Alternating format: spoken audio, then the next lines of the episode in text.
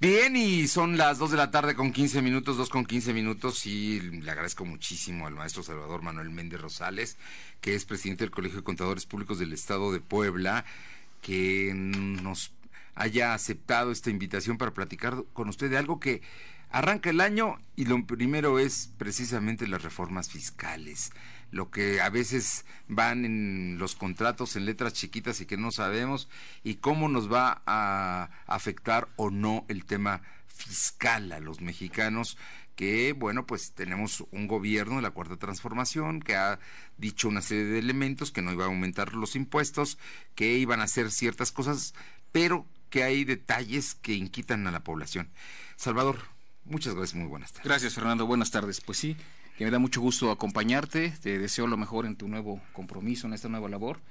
Estaremos muy al pendientes de tu espacio y bueno, pues tú dirás, estamos a la orden. Salvador, hay, hay un temor, yo, entre, otros, entre otras cosas, pero un asunto que en general a mucha gente nos, nos afecta, que ya sea que tengamos tarjetas de crédito o tarjetas de débito, que es el hecho de que se pueda fiscalizar esos ingresos y que luego nos quieran hacer pagar. Te lo digo por qué. Porque de pronto puede haber estudiantes o gente que sus hermanos le prestan, su papá, en fin, y lo depositan. Y creen que por ello va a haber, eh, van a afectarlo y le van a quitar impuestos. O entonces hay gente que dice, yo ya no voy a usar la tarjeta de crédito. Bueno, esto sí te quiero comentar que eh, el nuevo gobierno está trabajando fuertemente eh, atacando prácticas de defraudación fiscal y está atacando también prácticas nocivas para la economía. El movimiento de efectivo que tú mencionas no es el único. Vamos a comentar algunos, pero te voy a, te voy a tratar de responder a tu pregunta. Todos los, los depósitos, erogaciones, entendiéndose por erogación movimiento de efectivo, que, que tenga o que realice un contribuyente y que sean y que excedan a los ingresos declarados, la autoridad fiscal puede considerarlo ingreso y por lo tanto base del impuesto sobre la renta.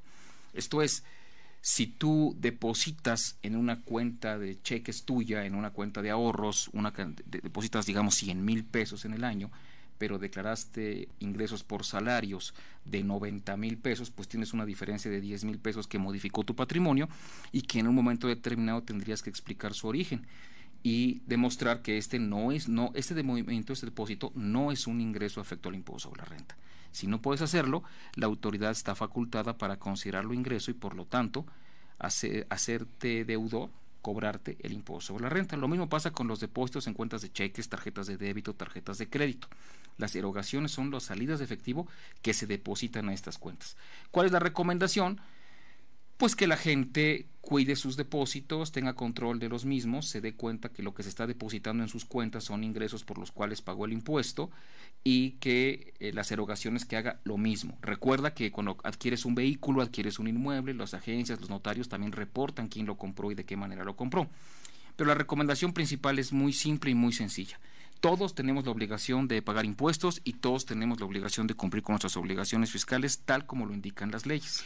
Pero sí es posible entonces que a partir de tu ingreso que no coincida con tu declaración anual de impuestos puedan intervenir esos ingresos extraordinarios que puede ser pues por la venta de un coche, por la venta de un terreno, por que muchas veces se hace en efectivo. Es correcto. Así es. Y eso te, te quiero aclarar, no nace en el 2020. ¿eh? Esa disposición ya viene, ya viene con anterioridad. Lo que surge, lo que está en el momento novedoso es que ahora al pagar con una tarjeta de débito, con una tarjeta de crédito, puedes asignarle el registro federal de contribuyentes tuyo o de la compañía para la que trabajas y algunos lo están interpretando como que es una medida de fiscalización. Yo lo que considero es que esto ya venía de factura, ¿no? Es una factura, es para que puedas obtener tu comprobante fiscal digital, o sea, tu factura electrónica. Para que lo hagas de inmediato. Si es que la solicitas, hay veces que no necesitas esas ah, facturas. estamos de acuerdo, pero te, te aclaro, esta obligación y esta facultad de la autoridad estaba desde hace varios años ya. Bien. Hay un tema que me parece muy importante y que a veces pasamos de alto todas las personas, que son los responsables solidarios. Es muy importante. eso, sí es eso sí es algo nuevo. Tiene sus cambios. Mira, eh, vamos a definir la responsabilidad. Eh, tú sabes que jurídicamente existe responsabilidad subsidiaria y responsabilidad solidaria. La responsabilidad subsidiaria es en la que un tercero, por ejemplo, un accionista, responde cuando la obligación no puede ser cubierta por el principal obligado.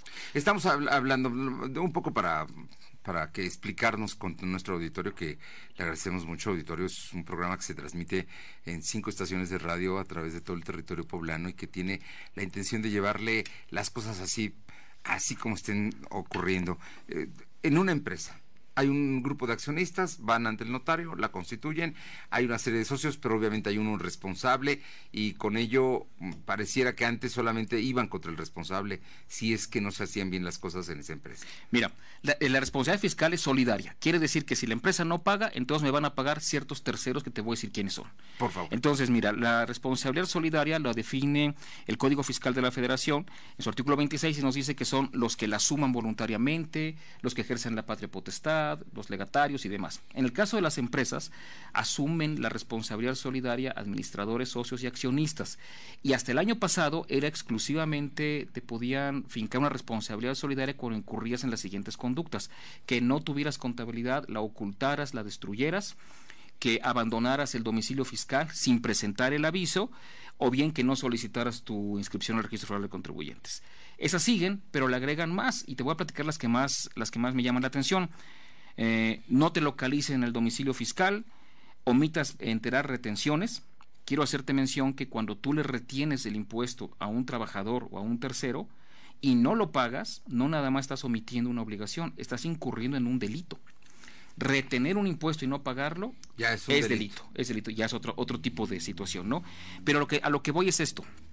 Cuando tu persona moral de la cual tú eres accionista, administrador o socio se encuentre en el supuesto del artículo 69b, quiere decir las empresas que, em, que emiten y las empresas que deducen operaciones inexistentes a través de comprobantes fiscales, en ese momento también incurres en responsabilidad solidaria. solidaria. Sí, y te quiero platicar qué es este asunto en muy pocas palabras. Desde hace unos años, y el gobierno federal actual lo está tomando con mucha fuerza, el combate frontal al tráfico de comprobantes. El comprobante fiscal digital, tú sabes que es un documento infalsificable, que no se puede duplicar y que se emite y lo emite el contribuyente a través de unos programas que conocemos como sellos digitales que nos da la autoridad fiscal a través de un proceso de, de autenticación de nosotros mismos y de nuestras actividades. Es decir, la factura no es falsa per se, simplemente está amparando una operación que no se realizó. Eso lo está combatiendo la autoridad fiscal y si te encuentran en esa situación hay un proceso que está en el Código Fiscal de la Federación que consiste en que vamos a llamar EFO a la empresa que factura operaciones simuladas. Una vez que se ha detectado que cierta empresa, persona física o moral, emite comprobantes sin contar con los activos, con la infraestructura, con el personal para lo mismo, la autoridad presume que tu comprobante fiscal ampara operaciones inexistentes. Lo que antes era el, deporte de comprar facturas. Sigue siendo. Para justificar Exactamente. ingresos. Exactamente. Entonces te notifican, te dan un plazo perentorio en el cual tú tienes que demostrar que efectivamente prestas el servicio, tienes la infraestructura o vendes el bien, y si lo logras, no hay problema. De no hacerlo, aparte de la responsabilidad que puedes incurrir, las personas que tengan un comprobante fiscal tuyo y que lo hayan deducido, dado efectos fiscales, tendrán que corregir esa situación en un plazo máximo de 15 días hábiles y de no hacerlo, pues se tendrán las consecuencias, ¿no? Que, con responsabilidad solidaria para todos los socios de la empresa Correcto. y los administradores. Exactamente. Entonces, si me encuentro en mi, contabilidad facturas apócrifas, vamos a llamarlas así, y no, no acredito la prestación del servicio, y mi empresa es sujeta a un, a un crédito fiscal y esta no lo cumple, los administradores y los accionistas seremos responsables solidarios y tendremos que cumplir. Es un asunto muy delicado porque a veces hay gente que da las firmas para generar empresas. Es un asunto delicado. y no tiene. Es muy delicado. Y no necesariamente es el socio. La recomendación que siempre hemos hecho es que consulten a un experto, que consulten a un contador público, que consulten a un abogado, que busquen asesoría y que no caigan en situaciones por Los contadores son indispensables ahora. Siempre, lo han sido siempre y estoy seguro que lo seguiremos siendo. Pero no, bueno, sí, pero se supone que el SAT iba a buscar la manera de hacerlo más sencillo, más simple, pero con esto que me dices, cada día se, se vuelve mucho más complejo. Puede ser más sencillo y más simple en el trámite que ahora no tienes que ir a una oficina para presentar tu declaración, ahora lo puedes calcular en una computadora, la computadora te va indicando los pasos, pero tú debes tener un conocimiento de lo que estás haciendo y la contabilidad esa sigue siendo obligatoria. Y también no tener contabilidad, ocultarla o destruirla, te pone una situación de determinación presuntiva. que son los recibos, las facturas. y la contabilidad, los asientos en un libro diario mayor, la emisión de estados financieros. Después te voy a platicar todo lo que incluye una contabilidad para efectos fiscales. Te, pregunto ya casi para terminar, amén de que nos veremos más con mayor frecuencia, Salvador. Eh, ah, estamos platicando con el presidente del Colegio de Contadores Públicos de Puebla. te pregunto, ¿Qué pasa con, con, negocios como el transporte público, como los agricultores, como los prestadores de servicios pequeños, tiendas, lugares? ¿También tienen que tener todo este sistema de contabilidad? Claro que sí, claro que sí. Mira, las leyes fiscales establecen diferente, clasifican a los contribuyentes y te dan opciones para que cumplan sus obligaciones fiscales. No básicamente son personas físicas y personas morales. Y todas ellas están en obligación de llevar contabilidad, presentar declaraciones y todo lo que hemos comentado. Pero, por ejemplo, existe un régimen para las actividades de agricultores. ¿Sí? que tienen un beneficio fiscal muy importante, actividades silvícolas, ganaderas, agrícolas y pesqueras. También existen ciertos regímenes para las personas físicas que antes eran pequeños contribuyentes y que ahora se llaman régimen de incorporación fiscal, que es una actividad empresarial, pero te da beneficios importantes en el impuesto sobre la renta durante 10 años para que tú te incorpores a la formalidad y durante los primeros años no te resulte gravoso el, pago de 10 años. Sí. Pero lo importante es esto. Sea cual sea tu actividad económica, si tú estás recibiendo ingresos o estás eh, desarrollando actos o actividades grabadas para el IVA, compra-venta, arrendamiento, servicios personales y demás, estás obligado a pagar impuestos. Llevar y por lo tanto, a llevar contabilidad sí. y pagar impuestos. Porque además, ahora hay delitos que antes solamente eran sanciones, pero que pueden implicar incluso eh, cárcel. Y no solo eso, en el exacta, exactamente, mira, ahora también lo platicaremos más adelante, es muy importante que se ha asimilado prácticamente a delincuencia organizada el tráfico de comprobantes fiscales en ciertos montos y en ciertas circunstancias. Te lo platicaré más adelante, pero mi recomendación siempre es esta. Busquen a un contador público, asesore, asesórense correctamente y evítense problemas. Olvídese definitivamente de la compra de facturas. Por favor, eso siempre lo he dicho. Porque puede ser delito de delincuencia organizada. Totalmente. No vale la pena correr ese riesgo. No se puede, las autoridades ya lo conocen, nunca se debió haber hecho, pero es una práctica que, que, que ha sido muchos años. ¿Tienes un minuto para que te dé unas cifras? Este, ya estamos terminando, pero dame una. déjanoslas y, nosotros las comentamos con muchísimo gusto, pero sí, para que tenga usted una idea, pues Puebla está dentro de los... Eh, ¿Qué, son los EFOS? Sí, mira, los EFOS son las empresas que facturan operaciones simuladas. ¿Cuántas hay?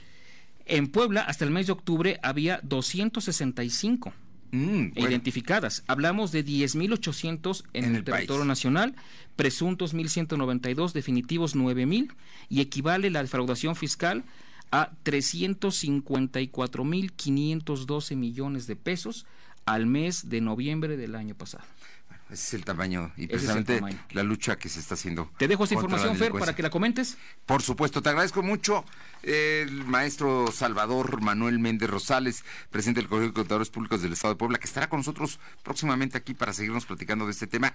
Y utilice nuestro WhatsApp si tiene preguntas, si tiene dudas, si tiene, eh, mándenos la información y nosotros vamos a poder eh, presentársela al contador y al colegio, que ellos siempre están dispuestos a responderle. Pero ya lo sabe, el tema de hoy de la contabilidad es fundamental. Es, es indispensable. Muchas gracias, Fernando. Gracias a ti por todo. Gracias a todos. Un abrazo.